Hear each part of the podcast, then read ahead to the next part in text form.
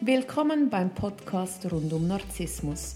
Schonungslos erklären wir dir, wie Narzissmus funktioniert. Wir, Martina Müller und Chris Övre vom Verein für Opfer von Narzissten, geben dir wöchentlich einen Einblick zu diesem Thema. Wir sind auch online für dich da. www.co-narzissmus.com Neue Woche, neuer Podcast. Hallo Chris. Hallo Martina. Heute haben wir etwas zu feiern und zwar ist es unsere 50. Podcast-Folge. Wow, ein Jubiläum. Ja, seit letzten November haben wir angefangen. Mhm. Ich mag mich noch erinnern, am Anfang haben wir das immer sehr gut aufgeschrieben. Alle Fragen sind wir durchgegangen. Und jetzt, wie wir das jetzt machen, also die Entwicklung ist schon eindrücklich, die wir jetzt gemacht haben. Ja, das ist toll, mit dir zusammen zu wachsen. Gleichfalls. Und ich möchte auch immer wieder äh, sagen, wir kriegen ja immer wieder ein bisschen das äh, Feedback, dass, die, äh, dass, die, äh, dass das Mikrofon kaputt sei oder so. Wir sind hier in einem alten Gebäude, wo wir das aufnehmen und es geht einfach nicht besser. Ja. Ja, es ist nicht das Mikrofon, das kaputt ist. sondern einfach der Raum. Ja, ähm, unsere 50. Podcast-Folge, da kommen wir in den Sinn, der Narzisst. Wäre jetzt jemand von uns zwei narzisstisch, würden wir das so sabotieren, dass das gar nicht zustande käme. Wieso muss der Narzisst, die Narzisstin Freudentage oder Momente immer so runterziehen, dass es keine mehr sind? Ja, also es gibt eine Ausnahme, sein eigener Geburtstag. Den findet er natürlich wunderbar, den möchte er auch feiern. Meistens kriegt er nicht äh, genügend Aufmerksamkeit, äh, jedenfalls nicht so viel, wie er gerne hätte. Und dann kann es auch sein, dass es ausufert. Aber grundsätzlich die Feste der anderen, äh, ein Geburtstag von der Partnerin, von den Kindern, das interessiert ihn überhaupt nicht, das feiert er nicht. Und er sieht auch nicht ein, warum das jemand feiern sollte. Und deshalb wird er solche äh, Feste boykottieren, grundsätzlich. Oder eben sabotieren. Oder sabotieren. Kann ich mir das vorstellen? Ja, also wenn die konarzistische Partnerin oder der Partner Geburtstag hat, dann gibt es kein Geschenk. Er kann ja nichts dafür, dass äh, dass man Geburtstag hat. Nein, nein, noch besser, du hast es nicht verdient. Ja, du hast es gar nicht verdient, oder? Ja. Und vielleicht gibt es etwas für die Küche, äh, etwas, was er braucht.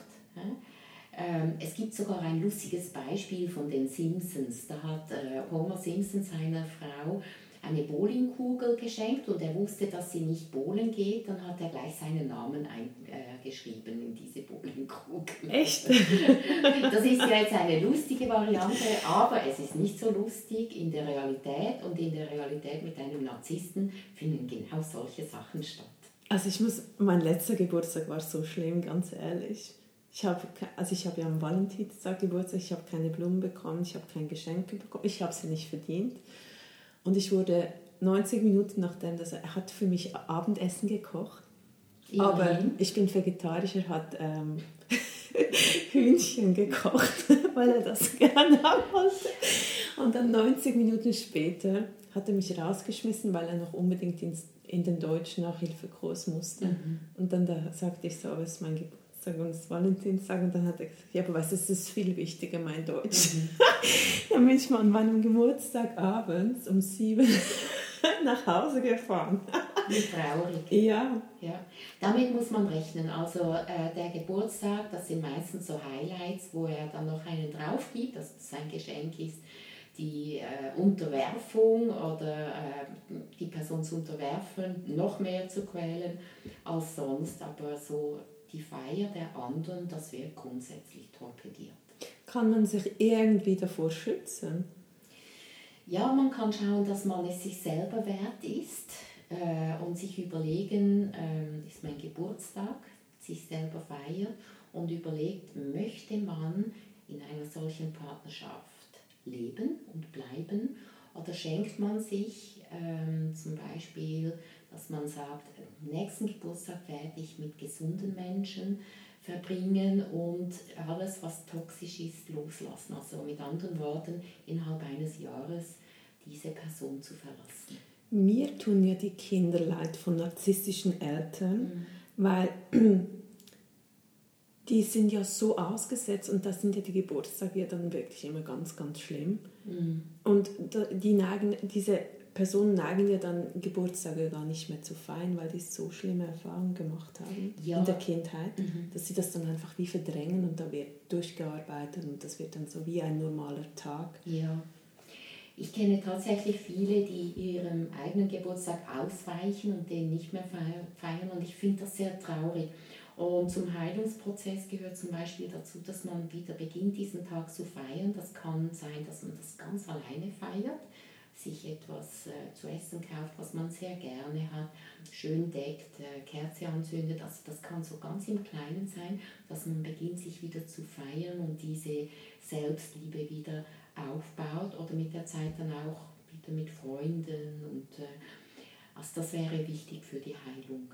Ja, aber ich verstehe, ich meine, das ist ja dann deine Kindheit Ja, und die wird ja von der narzisstischen Mutter oder vom Vater so sabotiert, dass Ja. Geburtstag, du, darf, du kannst Geburtstag so wenig kennenlernen, dass es eigentlich du im Zentrum stehst und dass es eigentlich dein Tag ist, weil, ja, Mhm, das ist so. Ähm, Sie haben einem vielleicht die Kindheit gestohlen, aber es geht darum, dass sie einem nicht das ganze Leben stehlen können.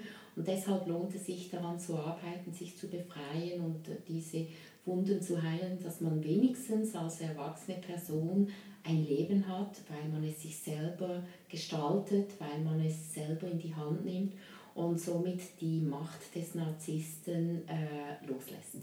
Das heißt, wenn ich Diplomübergabe habe oder so, werde ich die gar nicht einladen, weil die sabotieren ja dann eh den ganzen Anlass so, dass das für mich gar nicht mehr ein Freuden.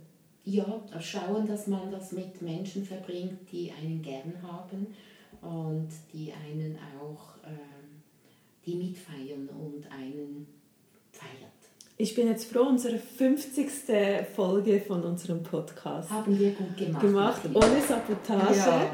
Lass uns anstoßen, nicht alkoholisch, oder? Ja, genau. Zum Wohl, Martina. Zum Wohl. Alles Gute bis nächste Woche.